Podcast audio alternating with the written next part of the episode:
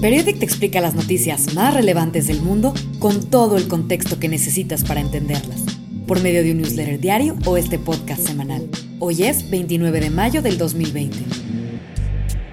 La indignación de miles de mexicanos contra la violencia de género volvió a cobrar fuerzas esta semana, con una serie de eventos desafortunados que inició el domingo, con el asesinato de Diana Raigosa. Diana era una estudiante de Derecho de 21 años que vivía en Tepic, en el estado de Nayarit, al oeste de México. El fin de semana, sus papás salieron de la ciudad, pero ella decidió quedarse en su casa. Cuando regresaron, encontraron el cuerpo de Diana semidesnudo y con 39 heridas de arma punzocortante, según informó la Fiscalía del Estado. ¡Justicia para Diana! Menos de 24 horas después, en el mismo estado, Leonila de la Cruz fue asesinada dentro de su casa, informó la Fiscalía. Los casos de Diana y Leonila no son los únicos. Abril de 2020 ha sido el mes con más homicidios dolosos de mujeres desde 2015, cuando se inició el registro. En promedio, 11 mujeres fueron asesinadas cada día en abril de 2020. Estas cifras son del Secretariado Ejecutivo del Sistema Nacional de Seguridad. Ante esta situación, el martes, el gobierno decidió lanzar una campaña contra la violencia de género, llamada Cuenta hasta 10. Cuenta, cuenta. Cuenta hasta 10. Y saca la bandera blanca de la paz. Recuerda, necesitas ayuda, cuentas con nosotros. La editora de Periodic, Beatriz Vernon, habló sobre el tema con Maisa Hoover, la subdirectora de X, Justicia para las Mujeres.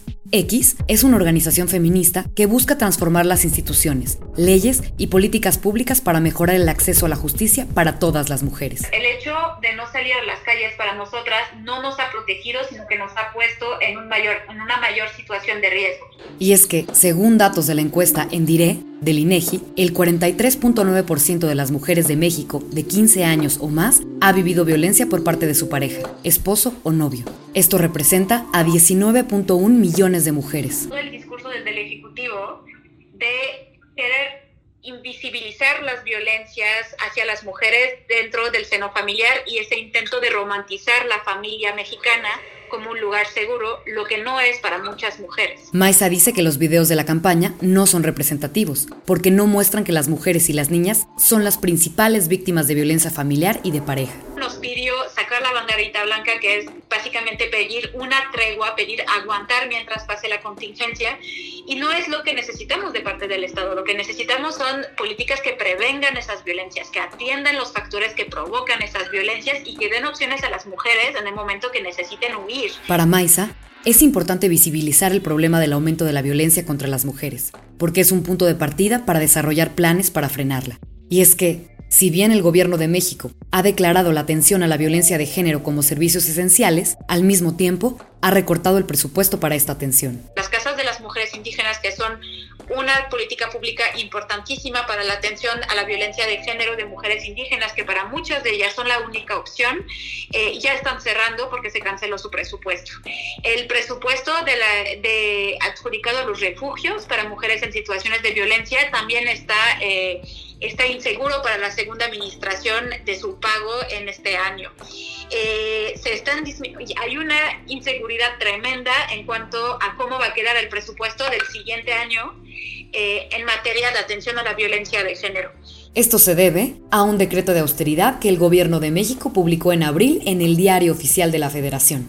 El decreto dice que el presupuesto de todas las dependencias federales se reducirá en 75% para lo que resta del año salvo en algunas excepciones. Pero dentro de las excepciones no están eh, justamente los servicios de atención a la violencia de género.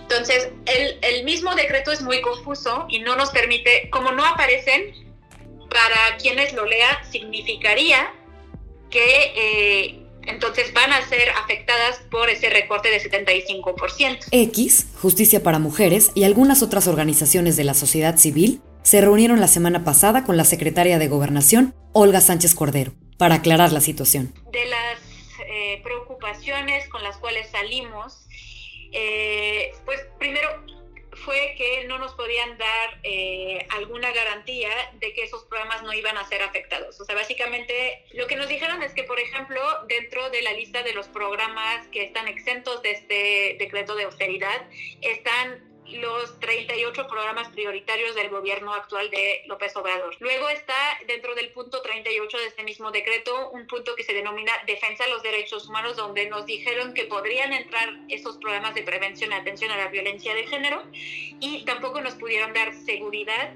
Eh, uno, de si estos programas están previstos adentro Segundo, de cuáles son los montos y los programas presupuestarios que estarían incluidos en ese mismo apartado de defensa de los derechos humanos. Eh, también nos confirmaron en esa misma reunión que se cancelaron los recursos que están destinados al programa para el fortalecimiento de los pueblos indígenas y dentro de este programa están las casas de atención a mujeres indígenas, que son las CAMIS. Entonces ya nos confirmaron ese día que se canceló por completo este, este recurso. Mientras tanto, la pandemia de COVID-19 ha complicado las cosas todavía más. Dentro de la contingencia lo que está pasando es que por eh, la necesidad de cerrar los espacios físicos y de mantener a salvo su personal, lo que hizo el poder, los poderes judiciales en todo México, lo que hicieron es priorizar eh, el tipo de asuntos que iban a atender. Y lo que nos dimos cuenta desde X es eh, que en un informe que acabamos de sacar hace un mes, que se llama Desprotección Judicial, encontramos que el 84.4% de los poderes judiciales no habían tomado medidas para garantizar los mecanismos que permitían a las mujeres acceder a una vida libre de violencia. Eso implica muchísimas, eh, muchísimos servicios. Es pensión alimenticia, centros de convivencia familiar, eh, órdenes de protección, muchísimas acciones que se podrían estar tomando para prevenir, por ejemplo, potenciales feminicidios. Para miles de mujeres, esto significa quedarse en su casa con su agresor, porque si algo dejan claro las cifras oficiales, es que la violencia machista no hace cuarentena.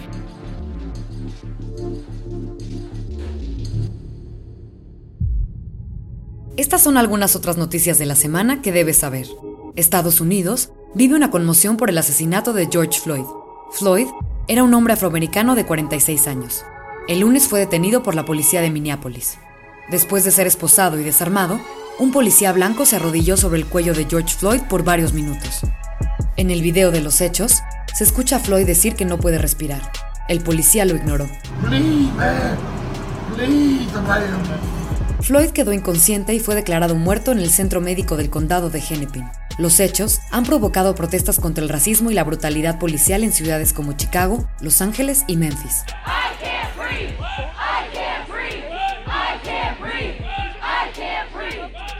En Minneapolis, varios negocios han sido saqueados, vandalizados o incendiados. Tras esto, el gobernador de Minnesota activó las tropas de la Guardia Nacional el jueves. Los agentes involucrados en el caso han sido despedidos y el FBI se encuentra investigando el incidente.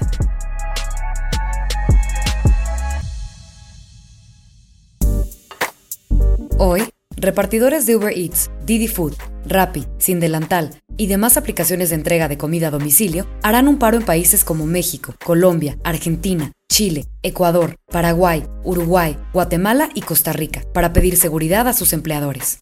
Hablamos con Saúl Gómez, quien confundó el movimiento hashtag ni un repartidor menos. Tenemos que buscar que todo repartidor que salga eh, cuente con seguridad social en caso de algún accidente, en caso de enfermedad.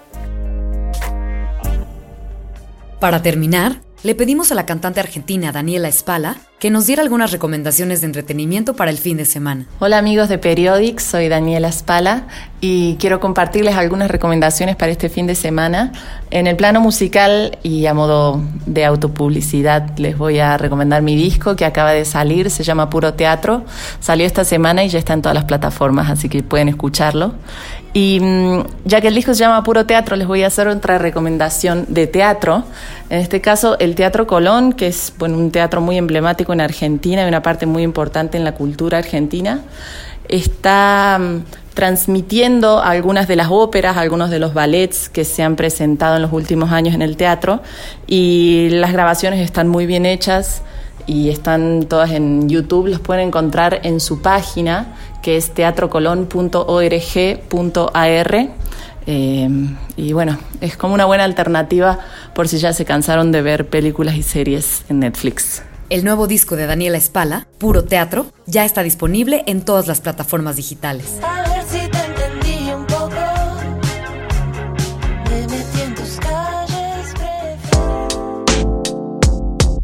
Suscríbete a nuestro newsletter en periodic.mx. Y si te gustó este podcast, recomiéndanos con tus amigos. Yo soy Begoña Irazábal. El contenido de hoy corrió a cargo de Beatriz Vernon. La producción de audio la hizo Daniel Díaz. Un agradecimiento especial a Lucas Vernon por su ayuda en este podcast. Hasta el próximo viernes.